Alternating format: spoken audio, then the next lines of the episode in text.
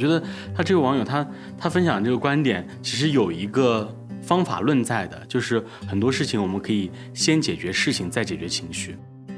你要认清的就是说，困难就是困难，压力就是压力，你别把它想成什么像花一样那么美好的东西。你如何去面对这个压力，去解决这个困难，才会让你真正的开出花来，这个是最重要的。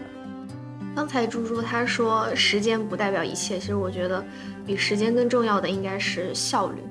但是其实，嗯，当时如果说呃他们没有把那个场面弄那么盛大的话，可能我们还是会有拥抱，因为久别重逢之后的拥抱还是很治愈的。所以说，在你看来，什么是体面？我觉得体面就是别人家的小孩儿。从八月份的正式的备考，一直到十二月份的初试这几个月的时间当中，所有的压力、所有的现实的困难、备考的痛苦，可能只有自己才能真正的感同身受。我觉得这个就更像是你前面经历了那些事情之后，你反而会觉得这个结果、这个成功的喜悦会加倍。也没有啦，我应该的。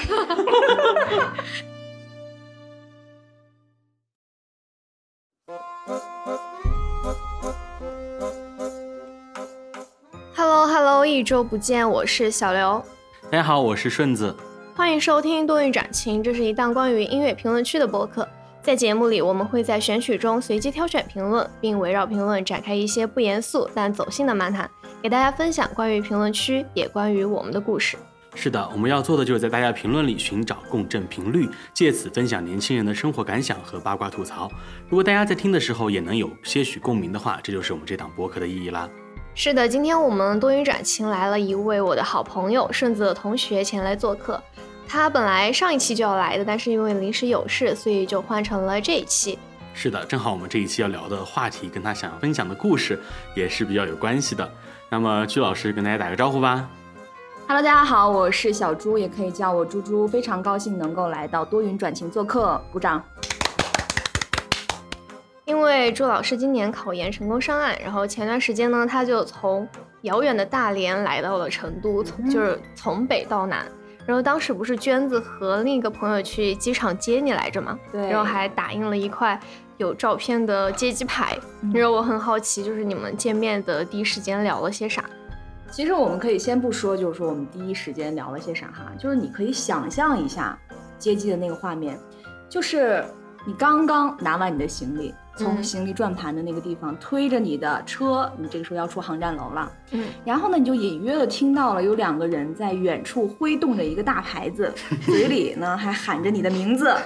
和欢迎你的口号。他们两个的声音呢，就是恨不得响彻整个天府国际机场。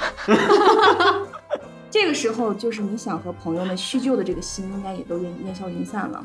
所以说，当时我是真的臊的，恨不得马上转身打飞的原路返回，所以也也没有聊很多，只想赶紧去坐地铁。那你你和他们见面的时候有没有拥抱？那种情况下怎么拥抱呢？我已经成为众矢之的了，我还怎么拥抱呢？没有拥抱，真的没有拥抱。嗯嗯嗯，即使你们没有拥抱，但是很多时候我们在机场或者是高铁站会看到很多人，呃，重逢啊或者离别的时候都会选择拥抱这样的方式。是的，但是你想，我们当时如果他们都那样了，我还拥抱他们，那个画风就是很清奇，嗯，畸形的画风。这时候我说，嗯，但是其实，嗯，当时如果说，呃，他们没有把那个场面弄那么盛大的话，可能我们还是会有拥抱，因为久别重逢之后的拥抱还是很治愈的。嗯，是的，所以就不管在家人啊、朋友还是恋人之间，嗯拥抱这个动作呢，都是能最直接给对方带来温暖的，就是能够表达自己的情绪。嗯不过我身边就也有一些朋友就比较内敛嘛，所以他们就觉得拥抱太肉麻、太别扭了，所以日常生活中还是很少拥抱的。对，但我我也不太爱和别人拥抱，有事儿说事儿呗。你抱我干嘛？嗯，其实我也是不是那种很喜欢拥抱的人，但是有时候特定的场景啊，我觉得拥抱也是一个比较好的一个方式。嗯，对确实是因为我觉得拥抱确实很很好的去能够帮你去用动作去说出一些你用言语可能你说不出口的一些话和一些感情。聊了这么久的拥抱，那我们今天要聊的评论区就选自于 FIRE 乐团的《再给世界一个拥抱》。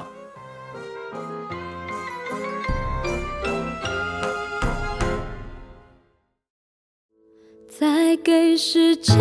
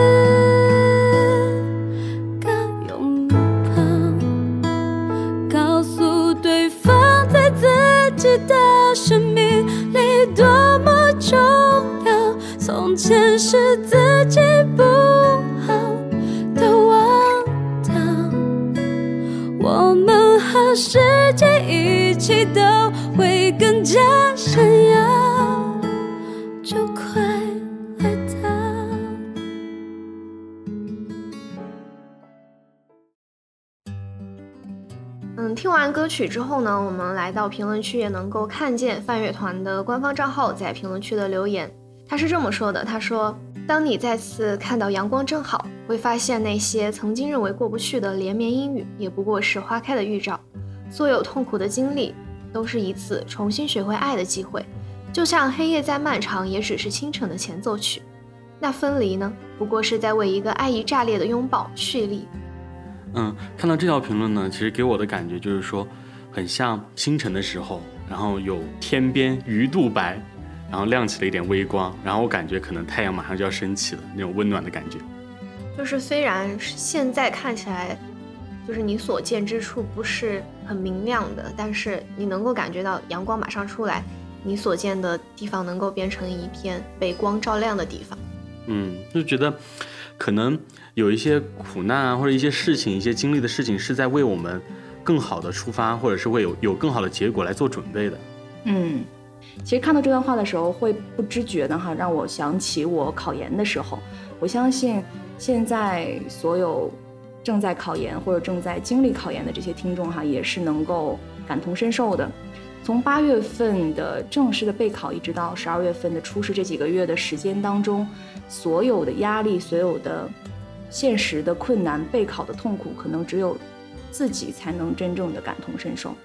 嗯嗯，所以现实生活中的这些压力和困难，应该就是未来对现在的一种试炼吧。他在就是你经历这些问题的时候，会教给你勇敢、坚持，同时也会就像嗯，猪猪正好就成功上岸，就是说也会对优秀的学生给予奖励。嗯，对。我觉得这个就更像是你前面经历了那些事情之后，你反而会觉得这个结果，这个成功的喜悦会加倍。也没有啦，我应该的。应得的，是我应得的。嗯，但是就是你最后获得了这个呃考研上岸的这个结果，就会感觉好像是，呃，我经历了这么多事情之后，然后生活给了我一个大大的拥抱，最后给了我一个很好的结果。对，但是这样的所谓的好的结果，除了自身的努力之外，还有很重要的原因。我认为，可能很多考研上岸的学子也挺幸运的，嗯因为并不是说所有的你的所谓的什么坚持啊，你所谓的努力呀、就一定会有好的结果。嗯很有可能有些时候你所经历的那些所谓的苦难、那些困难和压力，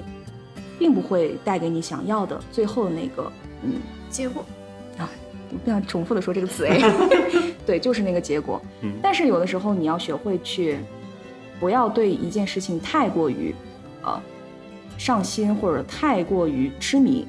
因为一旦你太重视这件事情的结果，很有可能当失败的那个结果来临的时候，你很容易接受不了。对其实刚才你分享了你的考研那些经历嘛，但是我觉得其实很，不是说很多人吧，还是有一部分人，他其实，在准备考试的过程中，我不是不是说打击大家的话，有一部分人还是在自我感动，就是自己觉得自己很努力的那种感觉。对他很多呃备考的期间做的都是面子工程，但是因为我这个人我是备考，我可能比较拖，比较懒。因为这个备考期间，除了可能现在我们看到的收获了一个上岸的结果之外，也确实让我对我自身有一个更清晰准确的认识，嗯就是我这个人真的很懒，对，什么东西不拖到最后不干，所以当时备考也是准备的比较晚嘛，八九月份才开始真正的去进行复习。但是有的时候你要讲究方法，就是学习的话，嗯，时间不代表一切。像我很多的考研的这个研友哈，他们就会觉得我每天学了十个小时，甚至十二个小时，特别厉害。但是你真正吸收的、沉淀下去的又有多久呢？我认为这个是需要所有的，不仅仅是考研的人，还有很多考编、考公的同学也应该去注意的一点。刚才猪猪他说时间不代表一切，其实我觉得比时间更重要的应该是效率。嗯哼，嗯是的，然后我觉得很多人他很在意这个最终的这个结果，啊、他忘记去享受这个过程，可能你很难享受这个过程。我五点多起来备考，我怎么享受这个过程？我想请问一下，今天这个鸡汤是喝不下了喝了。不下了。这个这个这个东西，你不能给其他人太过于我觉得美好的那种幻想或者遐想，因为可能对准备要考试的人是一种误导。嗯你要认清的就是说，困难就是困难，压力就是压力，你别把它想成什么像花一样那么美好的东西。你如何去面对这个压力，去解决这个困难，才会让你真正的开出花来，这个是最重要的。嗯，就是其实我们有时候如果最终结果不是我们想要的，但是我们也要去学会接受，学会去拥抱这样的结果。对的，因为你在这个过程当中，你肯定是有收获的。比如说，我就意识到我很懒，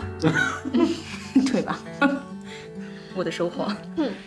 刚才顺子不是说拥抱结果嘛，然后我就想起我之前看了一个相关的调查研究，也是关于拥抱的。他说，人和人之间的拥抱是可以止痛的。这个我之前看过一个，嗯、类似的短视频吧，嗯。就是说那个男孩就出了车祸还是怎么样，他妈妈一直守在他旁边，然后呃那个男孩就一直哭说说啊我好痛我好痛，然后他妈妈这时候就是去给他了一个拥抱，然后他好像就是好像真的哭声就减弱了一些，可能有心理的作用，但可能也有一部分是真的是科学的作用，就好像说，据说是它会有一种物质产生叫催催产素，然后就会让别人觉得没有那么痛苦。因为你想，我们在小的时候，我们还是小小孩子的时候，的时候对小 baby 的时候，我们就是被妈妈环抱环抱在怀里的。长大之后，当我们再次感受到像妈妈的怀抱这种很有安全感的这种环境的时候，我觉得心情就会变好一些。所以说我为什么不喜欢拥抱呢？拥抱这么好，以后多抱抱别人吧。可能你是那种就是要抱别人抱小孩儿，后 来当妈了就会多拥抱了。就除了拥抱它可以止痛之外，还我还看见说就是可以降低生病几率啦，可以让心脏更健康啦，这些就其实拥抱嗯艺术还是挺多的。嗯，这有点像那个，就是说 I day keep dog away 的那种感觉，啥意思啊？一个词一个词儿没听清。就是我们，就是每天吃一个苹果，医生离远离我。对，那那这这样的话就应该去产生一个新的职业，比如叫什么拥拥抱师。师对，每天我抱你两个小时，固定的按小时收费，我觉得我可以胜任这个工作。嗯，就就像我看到很多有那种就是有点像那种街头测试的那种感觉，他会就是蒙着自己眼睛，然后就是说，呃，可以给我一个拥抱吗？啊，这个那个我觉得不是生理上的舒缓，那个更多是呃舆论上的一个导向，对吧？嗯就比如说，可能这个人他经历了是什么样的事件啊，或者说这个人他有某些疾病啊，嗯然后看看其他人愿不愿意去拥抱他，拥抱他代表了社会的善意，嗯不拥抱他啊、代表了可能这个人比较冷漠啊、会有这样的一种体现。对，所以所以说就是拥抱可以体现的东西还还是比较多的，就是在不同的场景下，拥抱可以代表很多种情绪，比如说我们重逢的拥抱，或者离别的时候我们也会拥抱。离别通常不会拥抱，我离别的时候，我通常都会，每次比如说坐飞机我要走的时候，我爸爸妈妈会送我，嗯送我到航站楼，因为要那个安检的时候，嗯送机人是不能进去的，嗯，所以说每次我都通常会可能回头摆一下手，然后就走了，我都就不会回头看，潇洒的走了。对，，潇洒留下一个背影。那你就是在飞机上的时候，你会不会就是说很舍不得？不会，飞机上很吵啊，你你恨不得听不到自己自己的想法。因为就是我家离学校比较近嘛，然后每次嗯我都是坐高铁，就每次上高铁的时候，我就会觉得很舍不得。是吧？像我们共同朋友老板，嗯，他也是啊，每次经常一个周末，哎，分别分明就是离家高铁一个小时之内嗯的车程，对吧？你们都是，嗯，来回的你经常回回家，也就能缓解这个思乡之痛。但是每次从家里回来的时候，他都会哭，他跟我说，默默的流泪。他跟我说，他大一的时候军训，嗯他说他每天晚上都哭，啊哭了有半个多月。我的天！他说他每天晚上都在厕所里躲着哭。我跟我跟他们不太一样，我是属于就是可能对家的那个依恋不是特别多，嗯，嗯，而且我们家小孩子比较少，能跟我玩的人比较少，嗯主要的朋友都在成都这边，不在家里那边，所以说每次离家我都挺挺挺开心的。对所以上来我这样说是不是太造孽了？但是 事实上就是这样。所以上来了，马上就来到了成都。对，我可以分享一个，嗯，我关于拥抱的一个故事，就也是包关于分离的嘛。就是之前我以前跟我爸就是那种很少交流，但是我大一刚来学校报道的时候，是我爸送送我来的。然后那一次，就是从以前我们从来都不会说那那种那种，但那次也是浅浅的抱了一下，就也不是说那种就是说很很很拥用拥的力很用力的那种拥抱进，怀里。就是只是浅浅的就搭了一下那种感觉，然后刚好那学校会安排校车，然后让家长坐车走，然后我就是瞄到了拥抱了之后，我瞄到了我爸坐在那个窗边，他也没有哭，也没有怎么样，但是我就看到那个 那个场景，你我以为你说他没有哭，他笑出来了。终于把这个孽畜送走了了。就是我看到我我爸的那个那个感觉，好像我觉得那个浅浅的一个拥抱，但是它里面说了很多的话，对，嗯因为有很多话，父亲他可能说不太出来，嗯你就只能就是通过一个动作去表达一些情感。你说到你开学，我也想起来，我当时大一刚入学的时候，也是我父母去送我嘛。当时他们要呃离开学校要回去的时候啊，我还没有怎么样呢，我室友先哭了，我室友看着我妈就哭出来了，想到了自己的妈妈。对，，想到他妈妈了。刚才我们一直在聊，就是像呃我们大一刚入学的时候那种分离，但其实还有很多高中的学生，他们高三正在备考这样的一个状态。嗯，对我前段时间就看见，也不是前段时间，就前两天我看见说，高三他们学生是七月十多号左右放假，然后八月一号就又开学了。啊，就像我看到这一条评论，来自于展开羽翼，展翅高飞。然后他说：“今晚我真的崩了，明明感觉二模考得还好，到最后发现比一模的试排名还靠后。整整四个月苦刷的努力，却依旧没有在这次显露出来。五十五天后的高考到底能去哪里呢？按现在的破分，仅仅是一本吗？体面一点大学不行吗？我真的害怕了，真的害怕高考依旧悲剧。拜托了，请你一定要坚持住啊！其实我看到这个评论，我挺惊的。所以说这个东西就是个人的标准不一样。他说按现在的破分仅仅是一本吗？体面一点的大学不行吗？我的妈呀，一本至少应该多少分呢？五五百百，分，至少500以上五百二三以上五百四五吧。然后有的地区还更高也不。知道这位同学是哪个省份哈。我是安徽的考生，安徽的分真的很高，高的离谱。对，嗯，所以说，嗯，你看，在他看来啊，觉得自己这个分很不体面，很焦虑。现在，嗯但是在我看来，我觉得这个分儿我可能你再让我考一次大学，我都未必够得着。真的，有点离谱。其实，嗯，它参照标准不一样。就像我看很多就是省市的分数，省市的一本线，然后安徽分不是很高嘛，放到安徽就是考不上本科，很。所以说这个就是真的是标准不一样，而且每个人的节奏啊都不太一样。嗯，我觉得这个评论区的这个朋友，他可能也是从小期待值被挂得很高。嗯，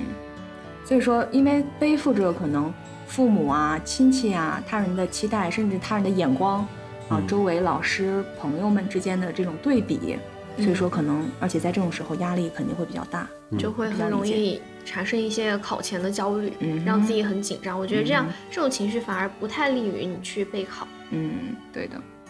其实就像我们前面聊的那一趴说的，我觉得其实我们应该去拥抱这个结果，因为高中三年，所有人，全世界是，感觉你身边所有人都会告诉你说你要考一个好大学啊，或者怎么样怎么样。但是考完之后，他们又会告诉你说啊，你已经尽力了，这是你最好的结果，怎么怎么的。其实我们可以把这一句话拿的更往前说一下，就是只要你尽力了，不管什么样的结果，我们都觉得是最好的结果。对我高三的时候，我爸他就把那一句话往前放的，他就最嗯就很经常就是说，他说只要你尽力就可以，他说结果不重要。所以说，我们与其说是拥抱结果啊，我们不如先暂时忽略结果。嗯，嗯，对对你先别想我之后是考一本、考二本，还是考不上大学，还是怎样，你什么都不要想，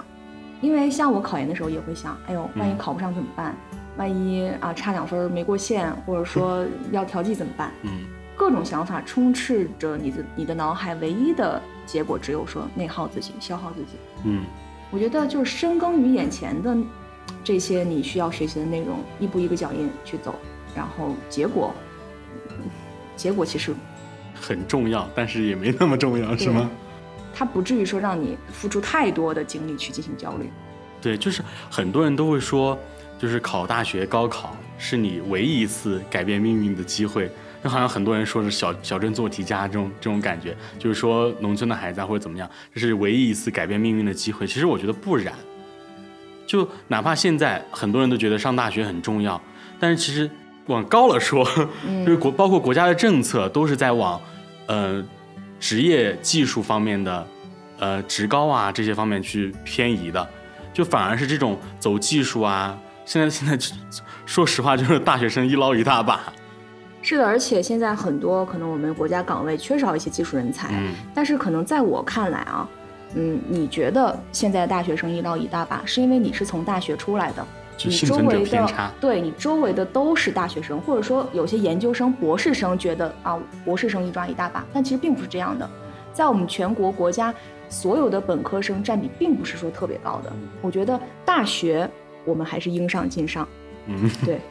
这是我的观点。在我看来，而且我们像顺子，我们都是一所学校的嘛。大学它代表的不仅仅是你可以在大学里面学习到一些跟你未来就业相关的专业知识。我觉得大学几年实在太美好了，你不去经历一下，我觉得会后悔。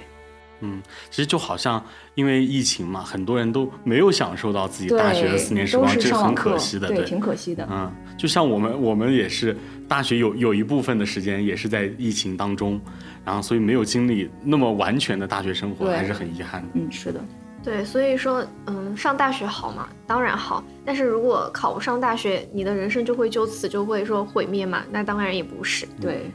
这个是对的。说到焦虑的话，其实我高三也有一段时间会稍微有点焦虑，但是我焦虑的时候，我就会看我摘抄在笔记本上面的一段话，他说：“你背单词时，阿拉斯加的鳕鱼正跃出水面；你算数学时，太平洋彼岸的海鸥正赤掠过城市上空；你晚自习时，极圈上的夜空散漫了五彩斑斓。但是少年，你别着急，在你为自己未来踏踏实实的努力时，那些你感觉从来不会看到的景色。”那些你觉得终身不会遇到的人，正一步步向你走来。我靠！你当时看到这句话的时候，你是肯定会觉得有被振奋到，对吧？嗯我现在带入我自己，要是要是在我高考 备考时看到这句话，我就，我就我 我就不备考了，我去阿拉斯加看鳕鱼去，核酸做了吗？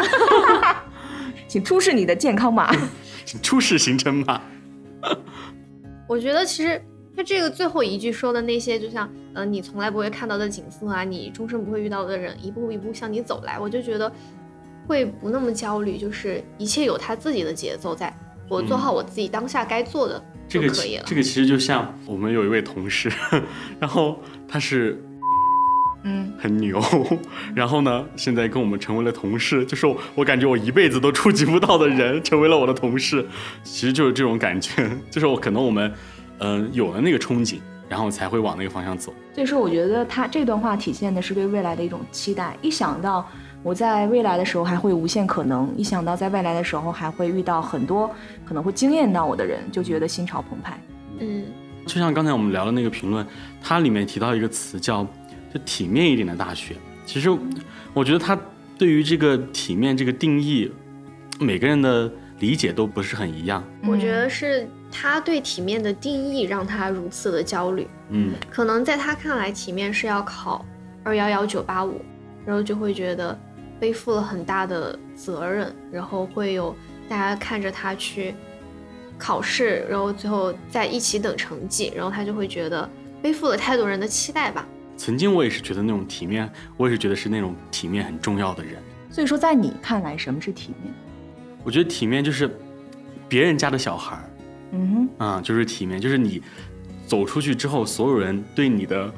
词都是赞美、赞扬的，这可能就是一种体面。但是我以前很在意，但是后来我发现，别人的评价我为什么要在意呢？就是还是我自己觉得过得舒服就可以了。嗯，所以说现在你认为体面是什么？现在我觉得体面不重要，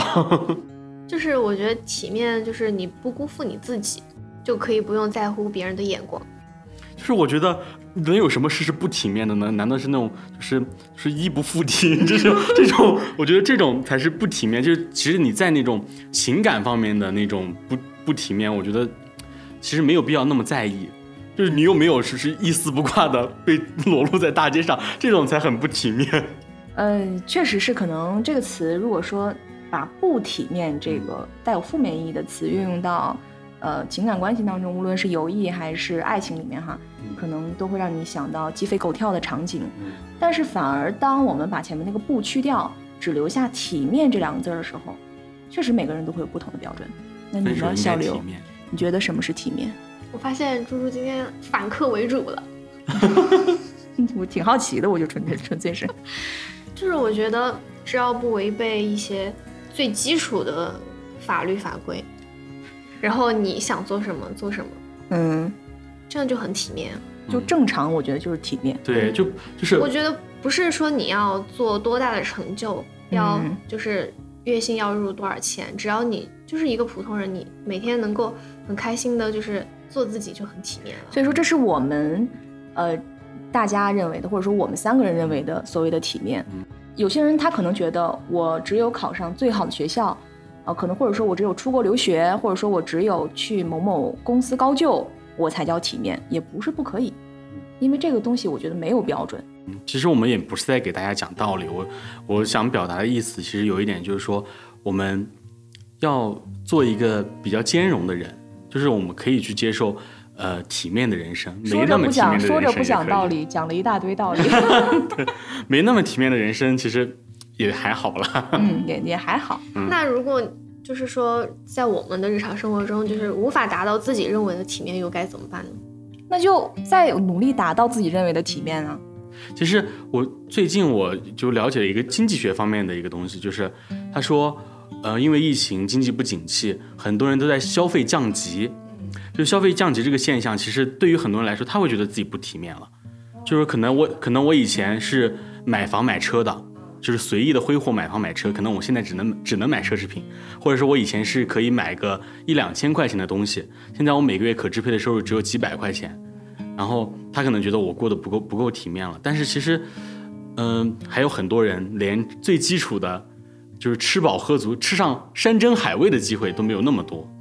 就是每个人的标准不一样。所以我，但是我觉得，就是消费降级，从买几千块钱的东西到你现在只能买几百块钱的东西，有人会觉得这是一种不体面，但我又觉得，就是你又没偷没抢，嗯花钱买自己喜欢的东西，为什么又不体面呢？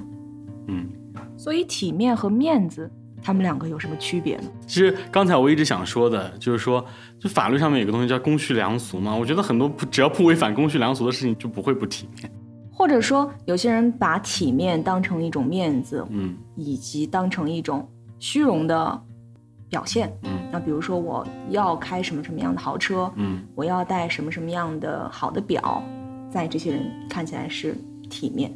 嗯，这是一些外在层次的体面，所以也有精神层次的体面。对，嗯不违反公序良俗。就是一个是一个是外面的，一个一个是里子。我觉得里子可能可能还有一部分的人，或者是就是很有知识文化储备的人，他可能觉得体面是别人聊到很多知识啊，很多相关的概念啊，或者是一个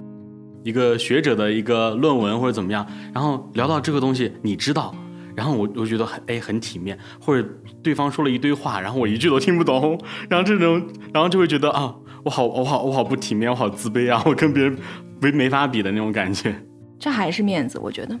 所以说，有时候内在的体面可以，嗯，它的表现形式之一，我觉得可以体现为一些可能君子的行为，嗯就是我知道什么样的事情我应该去做，什么样的事情我不应该去涉足，我觉得可以体现为这种。所以有没有一种可能，就是现代人太焦虑，是因为他把体面当成了面子？体面是他个人应该保持的，但是面子是他觉得我外在需要让别人外在看需要让看到的。更多的是在乎别人的眼光。嗯哼，嗯，就可能面子是要更更高的，要往上去够的，但体面是是有一个基准线的，就是很很容易达到的。所以我觉得人生在世就是一场游戏，你每个人都是自己的游戏的那个账号的主体。一道道关卡进行下去，此路不通的话，那么横向来说的话，可以换一条路，换一个方向，去看一下有没有其他的可能性。那么纵向来说的话，就直接在原地建一座高楼就可以了。每一层楼都有每一层楼的风景，所以我觉得就是遇到一些问题的时候，只要有一个好的心态，能够走自己脚下的路，很多问题那么都可以迎刃而解，嗯都不是那么重要的。嗯，走自己的路，让体面去 去吧。对，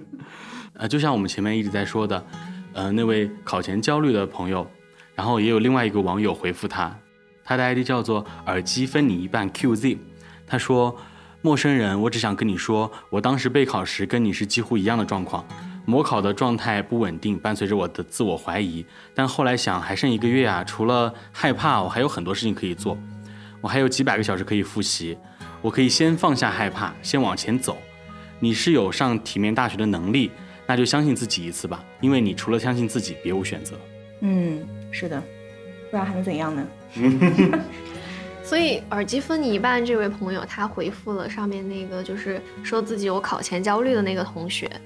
我觉得其实这也是评论区的一个温暖所在吧，就是陌生人他曾经在经历你当下的一种情境，就是他经历你现在的一些焦虑的事情，他可以就是真的就是切身处地的想，嗯就是可以安慰他。嗯，这就是评论区的魅力，也是我们嗯做这档播客节目的意义。是的，嗯其实说到这个还是备考哈，不得不会让我想起自己这个备考的这个经历。嗯但是说到我的经历哈，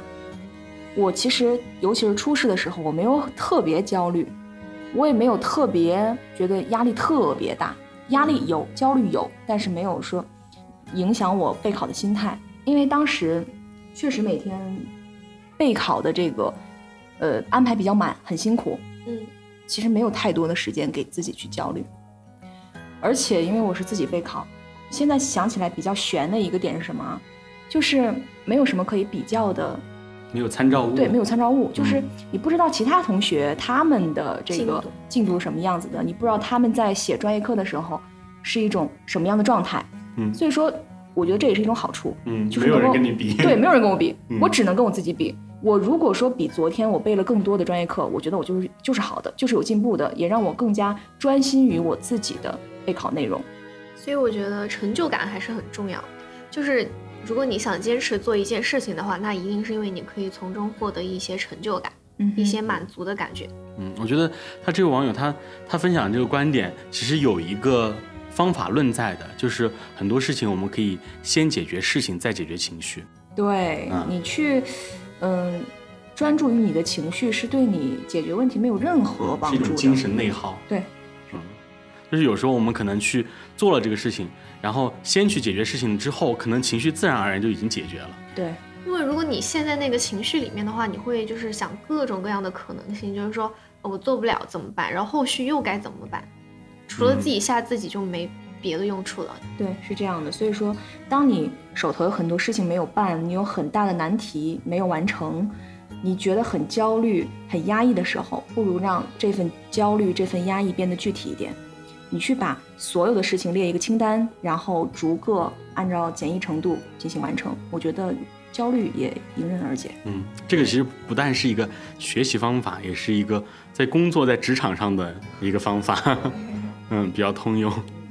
就是焦虑的程度，如果说一开始是百分之百的，那么就是随着你的那个 to do list，它一项一项的被划掉，那么焦虑你可以从百分之百变成百分之八十六十、四十、二十，这样慢慢慢你就不会焦虑了。嗯哼，是的，很多人的焦虑其实有有可能是因为他没有做事情，就是我我有一个想法，就是他，我觉得焦虑是因为你不足够努力。确实是嗯我我复试的时候就很焦虑，嗯跟我初试完全不一样，因为复试玩儿来着，备考的时候玩儿来着，有那么一大本厚厚的书，是我们那个指定的考纲里面的呃专业书嘛，嗯要复试的时候要考，面试要答那本书当中的一些专业的知识点，但是我就没有背完呢。嗯，家在家疯狂旋风暴哭，那能怎么办呢？对吧？你哭完之后，你宣泄完那个情绪之后，你就继续背啊。嗯，不然的话，本来就时间就不够了，你还在那儿浪费那个时间去焦虑，没有时间焦虑，对吧？所以我觉得，或者说处理焦虑的一个很好的方法，可以先给自己一段时间，或者说半天的时间去宣泄一下这个情绪，对，让情绪宣泄出去之后，然后你再去做该做的事情。哭泣是一个很好的选选择，亲政。但是，呃，有意思的是，我所有考前复习的内容哈，我复试的时候一道题都没有考，考的都是我没有复习到的，裸答是吧？算是吧，半裸。半裸，这可以说的吗？有报这怎么不算呢？就是半裸，因为有一部分是，呃，自我介绍啊什么的，是确实准备的比较充分，但是那本书上的内容准备的不充分。嗯，但好在结果还是不错的。除了刚刚我说到这个复试，我觉得还有一个就是焦虑的原因，还是比如说给自己设限，因为我在考前我就会觉得复试很可怕，也这也会让我导致很焦虑，让我想哭。但是等到我到了复试的考场的时候，发现其实并没有，老师们也都很和蔼，题目也没有你想象的那么难，一切都在向着好的方向去发展。就像这前面我们一直在聊考前焦虑，考前焦虑，其实很多人只有在考前才会焦虑。对你真正到考试的时候，你就没有焦虑了，因为你焦虑来不及了。来不及了。很多时候都是这样的，因为你考试中不焦虑，是因为你在专注答题，嗯你的精神高度集中的时候，你不会去想其他的事情，那自然就不会焦虑。是的，嗯，就当你在认真做一件事情的时候，情绪就已经放松下来不那么。重要了。对，嗯刚才我们说的都是一些就是自己去解决焦虑的一些方法，但其实也可以借助于外界。嗯《人间失格》里面有就是有一句话，就是说我的骄傲不允许我把这段崩溃的日子告诉别人，只有我知道。仅一夜之间，我的心判若两人。但是我觉得是这个时候在焦虑、在崩溃的时候，有人能够理解你的痛苦，就像上面评论区的朋友，他焦虑的时候，另一位朋友出现来安慰他，因为他也亲身经历过他现在正在经历的这种嗯考前的焦虑、考前的痛苦。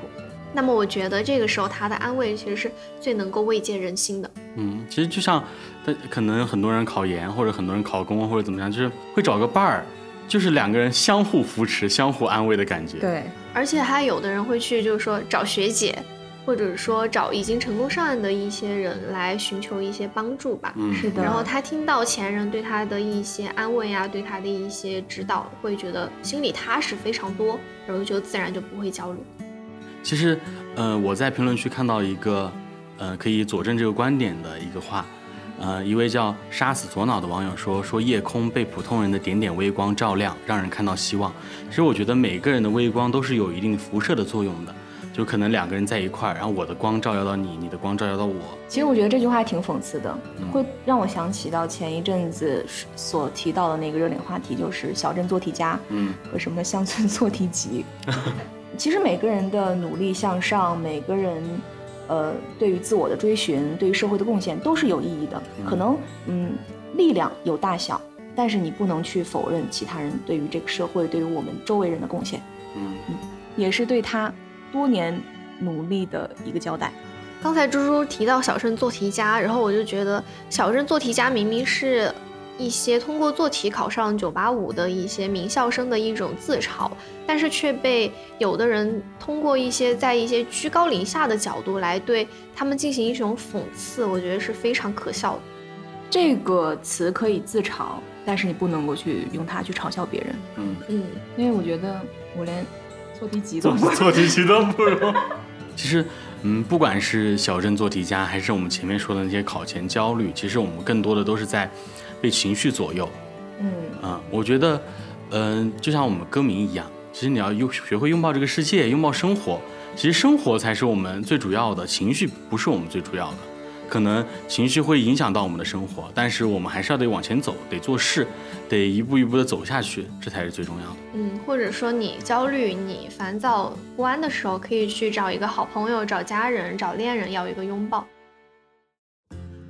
本期节目，我和顺子还有猪猪，我们聊了拥抱，聊了分离，聊了考前焦虑等话题。然后最后想说的就是，如果焦虑的话，不妨找朋友、家人或者恋人要一个拥抱，充一会儿电，整理好情绪，再继续出发。那么本期多云转晴就到此结束了，感谢收听，也欢迎订阅我们的节目，在小宇宙、网易云音乐、苹果播客和喜马拉雅均已上线。如果大家有什么建议或者想讨论的，可以给我们留言或者发送邮件，具体地址可以在我们的简介中找到哦。我们下期再再见拜拜。